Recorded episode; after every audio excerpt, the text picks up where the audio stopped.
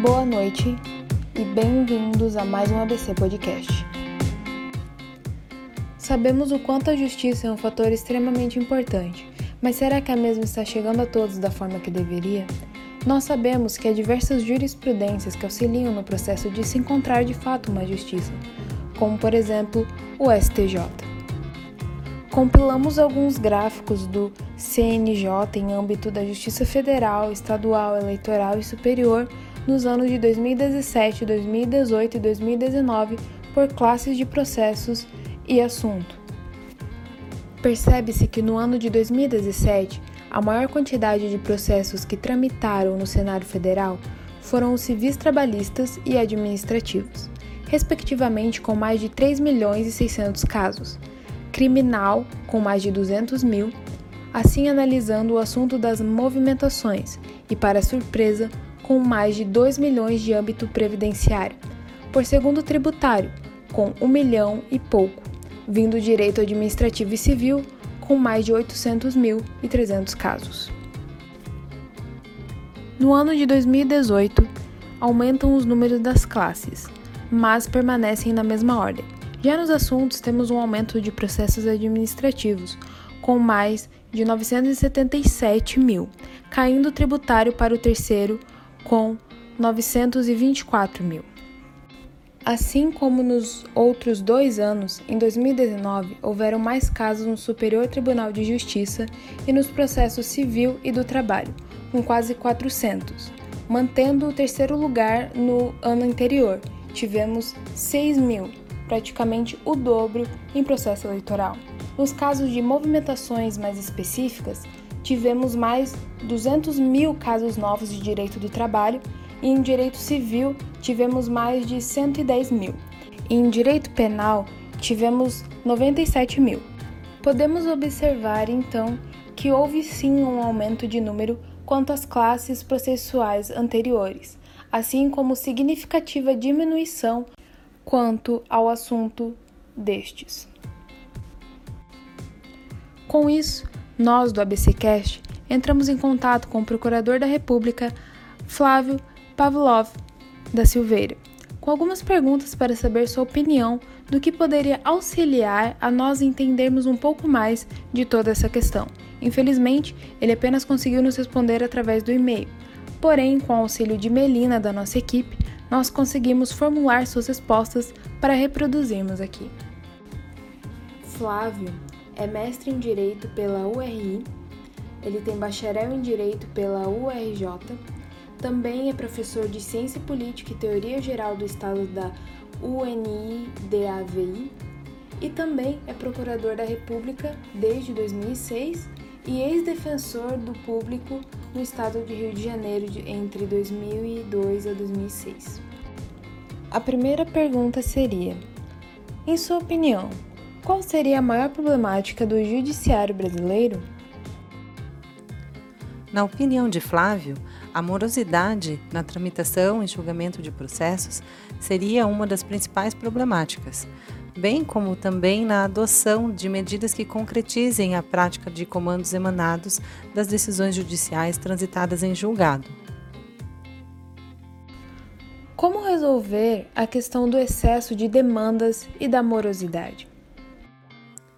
Ele diz que o excesso de demanda poderia vir a ser resolvido por mais juízes e servidores com processos inteiramente eletrônicos, em sistemas universais para todos os ramos de justiça e tribunais, já ajudaria em boa parte.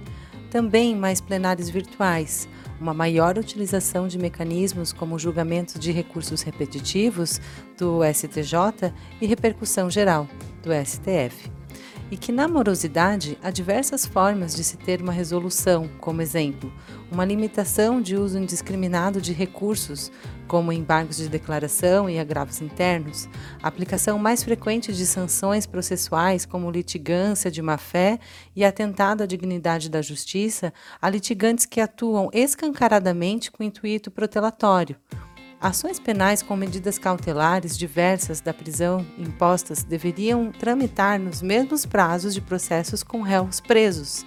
encerramento de processos mais brevemente com aplicação de teses fixadas em decisões de recursos repetitivos e repercussão geral.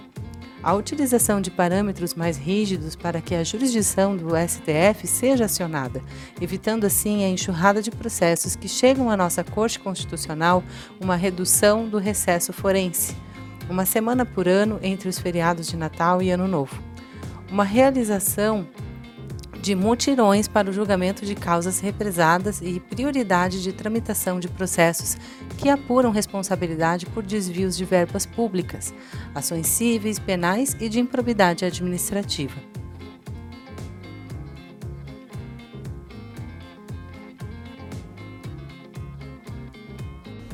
O judiciário brasileiro tem muitas vias recursiais?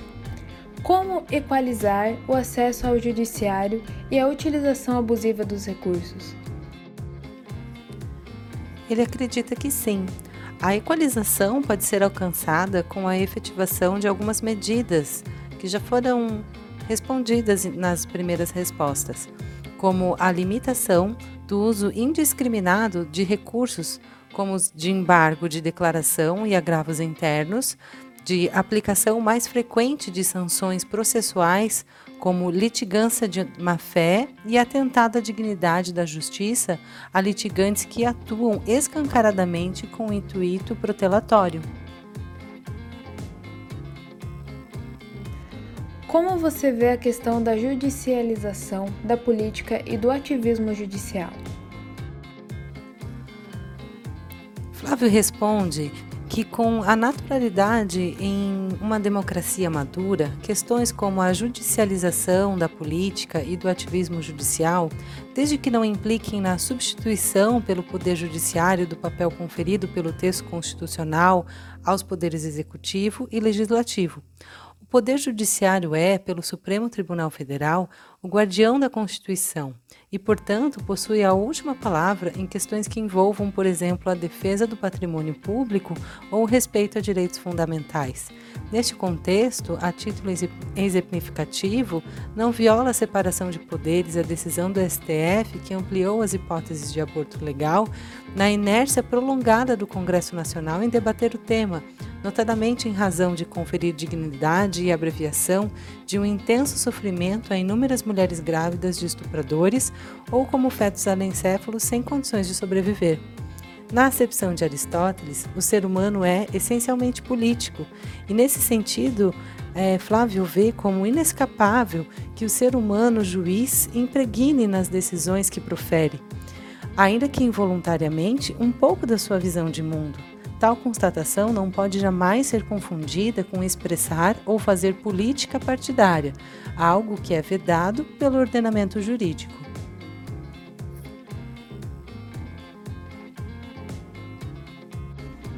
Qual é a perspectiva do futuro do judiciário diante da revolução 4.0 e as novas tecnologias?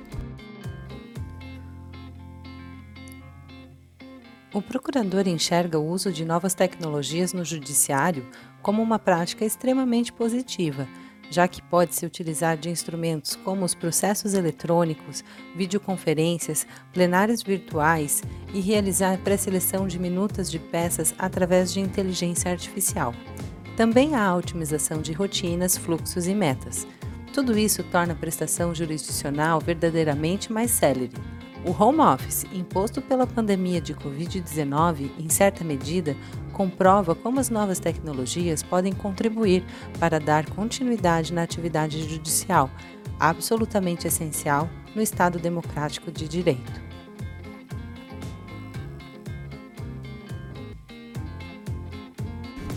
E com isso, finalizamos mais um ABC Podcast.